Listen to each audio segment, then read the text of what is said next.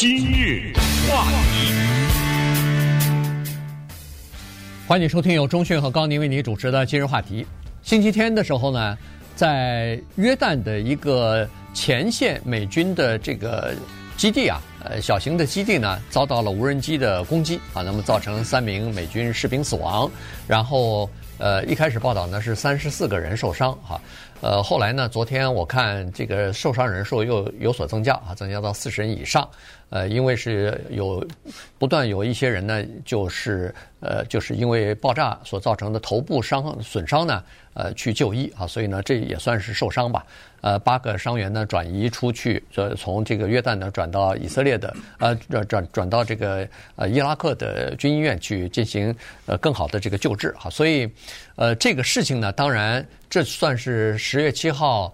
呃，以哈呃战争爆发以来，在当地呃第一次有美军死亡啊，所以这个事情呢，在美国引起了很大的反响。呃，不管是国会也好，不管是拜登总统也好，还有军方啊，都说是一定会要做出反应的。但现在两天过去了，还没有反应啊，所以呢，我们今天就跟大家来聊一下。呃，现在美国政府迟迟还没有动手，它到底是为什么？有哪些考虑？有哪些顾虑？以及可能的采取这个打击的手段或者是措施？可能的采取打击的手段和措施，这句话呢很有意思，因为我今天早上看 CNN 这个平台的一个报道，它那个标题就很有意思，就是拜登处在一个不令人羡慕的情景当中。因为他所有有可能做出的决定都是坏的决定。嗯，呃，仔细看这什么意思？这是说他无能吗？不是。这这个分析的主要的目的就是说，美国的很多的总统都会遇到类似这样的一种情况，就是你前方摆着一些选择，而这些选择没有一个是好的选择，因为在这个世界上不存在一个好的选择。你不管选择哪一个，最终都是一个坏的选择，只是看哪一个在坏的方面更少一点，仅此而已。就拜登来说，他希望不要在中东这个地方扩大战争，希望美国不要卷入，或者希望这个升级慢一点，但是得到的却是对方要求，我看你怎么办。正像十一月七号哈马斯对以色列的攻击一样，我现在。杀了你一千两百多人，我打了，然后我退了，你怎么办呢？到现在为止，我们看到的分析是，以色列在加沙这个地方的各种各样的炮火和地面的攻击，现在不得不承认，我们看到的西方的报道都是对哈马斯的影响并不是那么大，啊，并没有说啊，在什么多长时间之内消灭了哈马斯，没有，不但没有。而且在十月七号以后，由于以色列的大举反击，导致在伊拉克境内有一个叫做伊斯兰抵抗组织又诞生了。这是一个新的，你可以把它叫做恐怖组织，或者把它叫做一个对抗以色列的，或者是对抗西方的这样的一个伊斯兰教的军事组织。而这一次的无人机的攻击就是他发的，他说了，对，呃，是我，你打我吧。到哪儿打去啊？嗯，在哪儿呢？所以问题就在这儿。这就是为什么，不管是拜登还是川普，不管是谁，你现在坐在白宫的这位置上，现在说老打了，这叫怎么？太岁爷头上动土。哦，呃，这个以色列人我杀了，呃，这个美国人是吧？我也杀你一下，我看看怎么办？我希望把你从叙利亚、约旦等等这些伊拉克啊等等这些地方赶出去。你行了，我杀了你来吧，轮到你了，现在。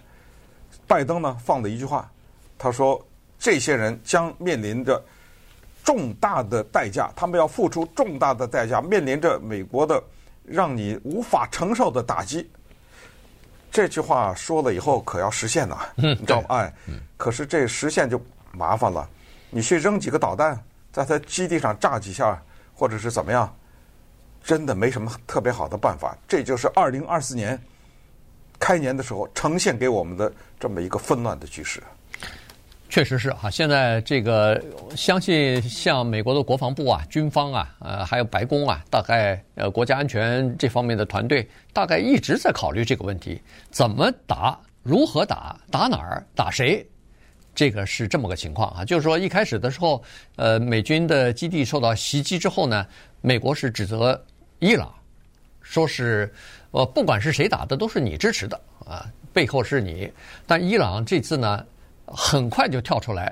撇清啊，说，呃，不是，我根本没有参与他们的这个决策啊。这个袭击后来不是有刚才说了，这个伊斯兰呃抵抗组织呃，他们新成立的这样的一个像是幽灵一般的好几支武装组织结合在一起的、联合在一起的这么一个这么一个组织啊，它也没有一个固定的据点。它是十月七号，就去年十月七号以哈战争爆发以来。呃，以色列进入地面部队进入到这个加沙地带之后，它才成立、才冒出来的这么一个组织。但是它在成立以后，就过在过去这一段时间以来，对呃美国在什么叙利亚、在伊拉克的这些基地啊，呃就发动过袭击啊，就发动过各种各样的呃，不管是无声无人机也好，还是这个炮弹也好，但是呢都没有死人。就是在礼拜天的这次呢。死人了啊，所以呢，这个事情就比较麻烦。所以现在，呃，这个拜登就苦恼说：第一，怎么打？打谁呀？第二，打到哪儿去啊？所以呢，现在，呃，就可能有这么几个做法哈。现在看这个分析，第一呢，就是说你绝对是不能不采取动作的，这个打击肯定是要打。但是现在，第一是要么就是打这个代理人的。呃，武装组织啊，那这些组织呢，说实话不太好打，原因是它没有一个固定的地方，它不像是一个正规军，它不像是一个国家。呃，你如果这个国家侵犯我，我可以打你这个国家的城市，打你这个国家的，呃，这个具体的什么军事设施啊，什么各种各样的情报机构啊，它这个是游击队，你没法打。而且很多游击队就像在加沙一样，它是藏在那个地道下面的，所以有的时候你发几枚导弹，对它造成。不了什么大的影响，那么这是一方面。第二方面呢，就是也有可能他会打击，比如说伊朗的无人机的制造基地，或者说是为这个伊朗提供，比如说导弹零件啊，或者提供这个无人机零件的这些供应商，那可以对这些人或者这些这个。机构进行打击或者是制裁，但是呢，这里头就有一个问题，就是说有很多的这个供应商、导弹的生产基地或者是无人机的生产商什么的，它都在伊朗境内呢。如果要是在伊朗境内的话，你如果打击了发导弹到了伊朗里边的话，这就就等于是把伊朗跟美国之间就卷入到这个中东的战争里边去了。这个风险呢，现在白宫正在评估，也就是说，有没有可能我既打了你的这个，比如说无人机的生产商或者是导弹生产商，你还不要跟我开战？有没有这种可能啊？就是说，美国有好多人就提出这样的可能来：我一边打，但是在打之前或者在打的过程当中，悄悄的在背幕后和伊朗看看谈一谈，说你就让我打一下。哦，我在国内这个，呃，面临的压力比较大。我打了以后呢，我不会一直打，咱们就把这事儿就等于了了。你你杀了我的人了，你袭击了我的美军基地了，我肯定要打你一下。打完了以后，是不是可以就就此了结？咱们不要把这个中东的局势再继续的让它恶化。战争，我也不想介入战争。伊朗方面呢，也不想介入战争，看看有没有这种可能性。但是现在不知道这个方案。它的风险到底有多大？什么叫一厢情愿啊？你在国内有压力，我没有啊。对，你把我这儿的东西炸了，我不向我的老百姓交代啊。这个就是非常的一厢情愿，这就是拜登现在的进退两难，不打是这个选项是没有的。马上在二零二四年竞选的时候，你看看他弱的，你看看他软的，你看他怂的啊，就这么个人还当总统啊？不，我们士兵都被杀了，你看他无动于衷，什么表示也没有，这是不打是不可能的。那么只是这么一个问题，就是怎么打这个问题。那么对于伊朗呢，这是一个非常麻烦的，因为你在他境内，不管你炸他什么东西，他没有办法。对你打击，你知道吗？他两秒钟以后就打击以色列，嗯，啊，这是肯定的。就是在中东，他是这么一个玩法，只要你美国动我，我就动他，我就去打以色列去。以色列呢，现在也是处在一个比较麻烦的境况当中，他那边哈马斯这边也清除不了，然后他那个人质还正在有点小突破，现在还正在谈判呢。对，马上可能又有点，你突然之间又牵出一个头绪来，那边呃红海上面这个胡塞组织在跟你炸着，呃，他的北边珍珠党在跟你骚扰着。其实我们没讲就是了，那个报道根本没停过，呃，一次一次的往你这儿扔个什么炮弹呐、啊、什么之类的。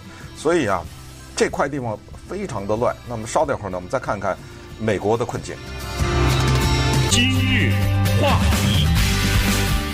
欢迎继续收听由中讯和高宁为您主持的今日话题。这段时间跟大家讲的呢是星期天的时候哈，美军在这个约旦的一个呃前哨基地呃受到了一架无人机的攻击啊，造成三人死亡，呃差不多四十来人受伤啊。呃，这个事情呢，就是后来就引起军方的讨论，说是。呃，军方应该有这个预警啊，呃，这个一个无人机袭击来了，怎么居然没有任何的反应呢？呃，军方当时是说，这个刚好是一个非常巧合的情况啊，不知道是，呃，对方了解美军的这个当时的部署和情况呢，还是碰巧了？因为呢，是在礼拜天，呃，差不多半夜啊，凌晨的时候呢，这个袭击的无人机就飞往美军的这个叫做。呃，Tower Twenty Two 的这么一个军事基地哈，第二十二号塔台，哎，第二十二塔台军军事基地这儿呢，一共有三百五十名军人，因为是凌晨时间嘛，所以呢，他们基本上都是在生活区了哈，都是在呃这个住在那个就是像集装箱一样货柜的这个 unit 里边。那么，他呢是要这个敌人来的这个飞机呢，就是无人机呢，第一它飞得非常的低，第二呢飞得很慢，那么。这个更更巧的是，在它前面啊，就有一架美军的无人机在外边执行任务完了以后呢，返回这个基地。我觉得不是巧啊，就可能就知道了，就是精心设计的，那就知道你什么时候要回来了啊。所以呢，它实际上这个美军的军这个无人机要回来，呃，可能在外边侦察的时间够长了以后，也都回来充电啊什么的，呃，换防啊之类的。要回来的时候呢。美军基地的这个空防的设施呢，据说就关闭了，生怕这个引起不必要的警报，或者是发射什么导弹把自己的飞机给打掉啊。所以呢，在这种情况之下，就出现一个空窗期。哎，没想到这个，呃，这个就是抵抗组织的那个伊斯兰抵抗组织的那个袭击无人机呢。恨不得就是前脚后脚就跟着这这个无人机呢，在这个空窗期就进来了，结果没有引起任何的预警，所以这些呃官兵呃不管是飞行员还是士兵都在睡觉呢，结果这次就造成的这个损失就比较大了。对，这第二十二号塔台在那儿干什么呢？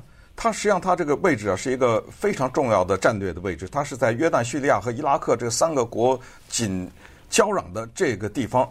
它的存在的目的是为了打击伊斯兰国，啊，有人说，哎，伊斯兰国不是已经在川普任内都已经灭了吗？连他那头子都被打死了，这种东西是打不死的啊！这种宗教的力量，它是分分秒秒可以很快的死灰复燃啊，死灰复燃，而且它很快的利用一两个事件，立刻就挑起民间的仇恨、宗教的仇恨和族裔之间的仇恨，这就是当时。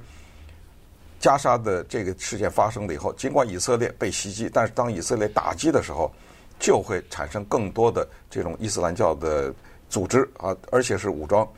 那么这个事情在塔台二十二号发生以后，我们才知道，哎呦，原来伊斯兰国还没死呢啊！伊斯兰国还在这些国家里活着呢，而且他们都有非常配备精良的这种武器。哦，我们才知道，原来美军悄不悄的在这些地方还有驻军呢，在约旦有三千，在伊拉克有两千五，在叙利亚有九百人，还在那儿待着呢，在那儿，而且在叙利亚的这九百人还是不受欢迎的人，要政府要赶走的，呃，是被称为是入侵的，因为他们支持的是反政府军，没错，这是什么库族啊，啊，对，他支持的反政府军啊，所以是这么一个叫以占领军的姿态在那地方待着呢，反过来。刚才你说的这个代理的组织或者代理武装，什么叫代理武装呢？就是我伊朗，我出钱，我出技术，我出培训，嗯，我给你武器，各种各样的这个帮助，但是呢，等于像雇佣兵一样，你去打去。刚才说的什么胡塞啦，又是什么珍珠党啊，什么这种，呃，包括哈马斯啊等等哈，都背后有相当多的伊朗的这个支持。这样的话呢，他们就变成什么伊朗的代理，这儿打你一下，那儿打你一下。可是呢，伊朗也不否认啊。嗯。那怎么着了呢？我不能支持，那你美国没有支持吗？嗯。你没有配呃这个军事人员，你没有训练什么武装吗？你没有提供武器吗？你你乌克兰还卖武器呢，对不对？怎么回事？这是那我就不行吗？你因为这个打我？可是这一次呢，你看一看美国的国内的情况，首先共和党那边。是一片喊打呀！嗯、从那个总统候选人，对不对？啊，Nikki Haley，他昨天已经喊话了，再炸他几个人，炸什么人？炸伊朗革命军的将军，将军再杀，炸他！这怎么炸？到他的国家去炸去。四年以前不是把那个苏利曼尼给炸了吗？再炸，我们美国人的情报会掌握的，会知道他们在哪里。再再炸他几个。其他的我就不点名了，很多的共和党的参议员呢，包括南卡的这个 Lindsey 呃 Graham 啊，都是说直接打击伊朗境内的目标，就这样，然后看他怎么着，咱们不行就宣战啊，这个就是国家和国家了啊，这个就不是游击队了。现在的共和党内的呼声就是两个，一个是拜登无能，拜登软弱，第二就是直接打击伊朗，别这个 啊，别跟他玩这游戏了，他那些这个代理的。部队啊，别碰那些游击队了。可是这个可就是大事儿了。对，这个呢，就是说，作为议员的话，你说说硬话，说说狠话都没关系，因为你并不是那个决策者，你并不是那个政府。呃，这个政府啊是这样子的，美国和伊朗长期是敌人，这个大家都知道。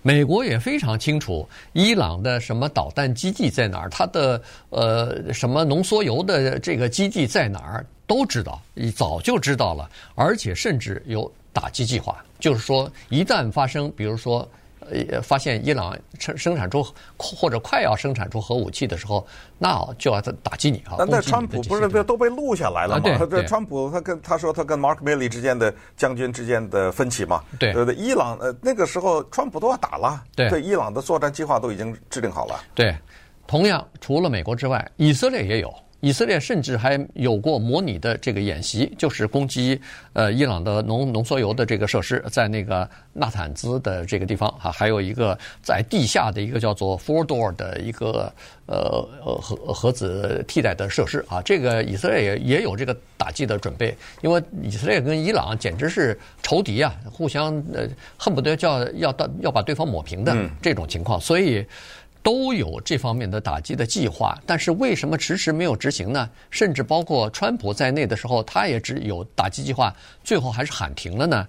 原因就是一旦动手的话，美国没有一个退出的计划，没有一个退出的策略。我们伊朗也没有，哎，两边都没有。所以这个就是一个大的麻烦。我们都知道，要开始一场战争容易，但是要结束一场战争。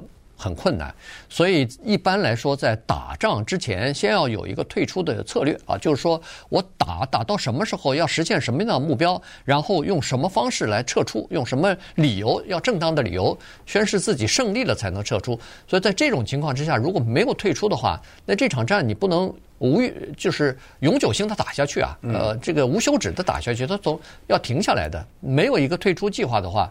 这仗没法打，好，所以呢，在这种情况之下，美国和伊朗呢，尽管闹得很凶啊，对立非常厉害厉害，然后经济制裁也很厉害，但是呢，还没有到真正的要真枪真弹的这个面对面，实际上相互攻击的这个程度。到了这会儿，大家也就听到了，呃，如果你是美国总统拜登，怎么办呢？你 对，对不对？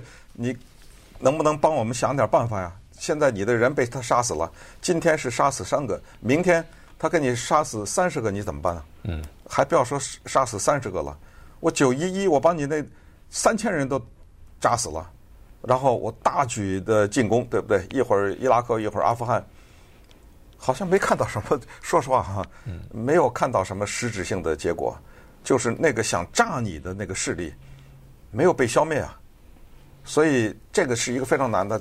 到此为止呢，美国也只能喊出这样一句话来。那这样吧，我们对它进行网络攻击。你听到了没有？嗯，对，这是特别有意思的一个说法。因为有的时候我们听美国人指责什么俄罗斯啦、中国啦什么，对说对美国什么网络啊发动了攻击啊，甚至什么之类的哈。也就是说，用 cyber 用这种虚拟的网络的进行攻击呢，这是一个有效的办法。但是我们想象一下，这个是不合法的，对不对？呃，这个就是用这种形式。但是当我去用网络的攻击伊朗的时候，就合法了。你看到没？知道吧？为什么就合法了呢？谁让你支持那些组织呢？那么你支持那些组织，伤害到我的利益。所以我对你的攻击就合法。那么这就回到下一个问题，就是伊朗的核武器的问题。现在可能大家也就有点明白，这个伊朗是不能有核武器啊。这种，呃，他有了核武器的话，我觉得他可能不太会犹豫。他在使用的时候，当你就是他打不过你的时候。嗯。这个这个呢，就是这个跟就跟那个朝鲜一样啊，这个就跟那个北韩一样。呃，北韩呃后来在伊拉克战争之后，不是现在报道嘛，说这个北韩就决决心，不管怎么样勒紧裤带，我要发展核武器，因为他突然发现说，如果没有核武器的话，萨达姆胡塞这么一个强权的领袖，突然就被人推翻了，突然就呃挂到那个。绞刑架上，他吊在那儿了，所以他发现不行，没有这个东西的话，呃，随时美军联合那个南韩攻进来的话，我没没办法抵挡哈，所以他就发展核武器了。那伊朗可能现在也会发展核武器。上一次的网攻呢是非常成功的啊，就是美国和以色列不是对这个对他离心机啊、呃，把这个伊朗的那个纳坦兹的那个离心机的整个的软体全部呃攻攻击了嘛，所以。但是呢，它没有完全阻止或者是停止这个伊朗的核核研发计划，它大概是推迟了一两年吧。但是现在这个伊朗反而更加紧步伐的在研发这个核子武器了。所以这个中东的局势真的哈，就现在就像一个火药桶一样，呃，恨不得这儿一点就会着，那儿一点就会着。现在已经变成这个样子了。况且今年又是大选年，现在已经有两场战争在打了。呃，拜登最不想的就是。挑起第三场战争来。